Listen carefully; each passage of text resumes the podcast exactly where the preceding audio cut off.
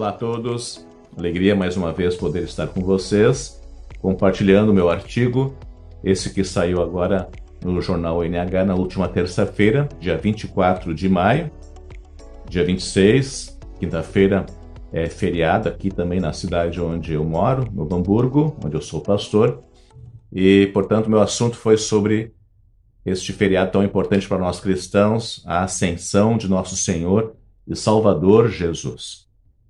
O título do meu artigo: Sons do Céu. Sons no espaço interestelar intrigam cientistas da NASA. É notícia sobre a sonda Voyager 1, lançada em 1977 e que hoje viaja a uma distância de 23,3 bilhões de quilômetros da Terra.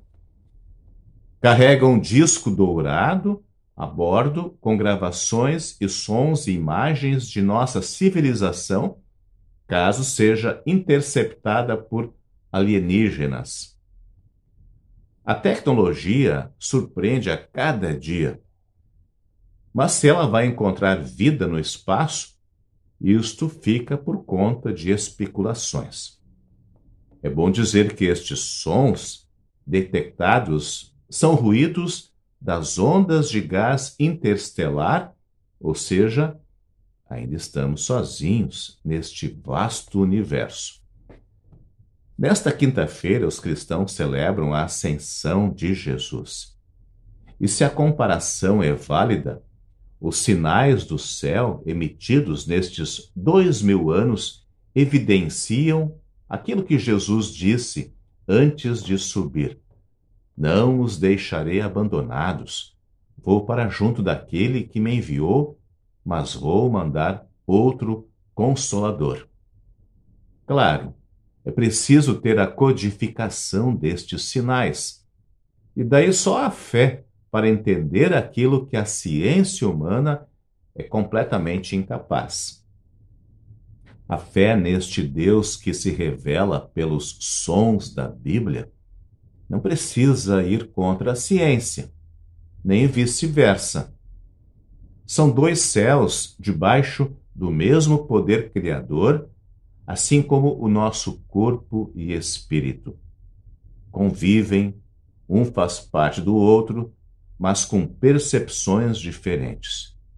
E quando a Bíblia diz que em todo o universo não há nada que possa nos separar do amor de Deus, então foi para isto que o filho dele desceu, morou aqui e subiu. Isto está gravado num disco dourado, no coração e na vida de quem escutou e creu. Quem tem ouvidos para ouvir, então ouça, sempre dizia Jesus. Sem dúvida, para nós cristãos é uma data muito importante, a ascensão de Jesus, porque lembra também aquilo que ele próprio disse, né? que ele nos iria preparar um lugar. Um dia ele voltará para finalmente nos dar aquele paraíso que neste mundo percebemos cada vez mais que não existe. Mas aqui estamos para sermos testemunhas dele o seu amor, levar o Evangelho adiante, para que assim possamos ser este Cristo que hoje não está mais fisicamente presente, mas está em nosso meio com seu poder, especialmente através da sua palavra. A todos, muitas bênçãos de Deus e até mais. Para saber mais, entre em nosso site radiocpt.com.br e acompanhe nossa programação.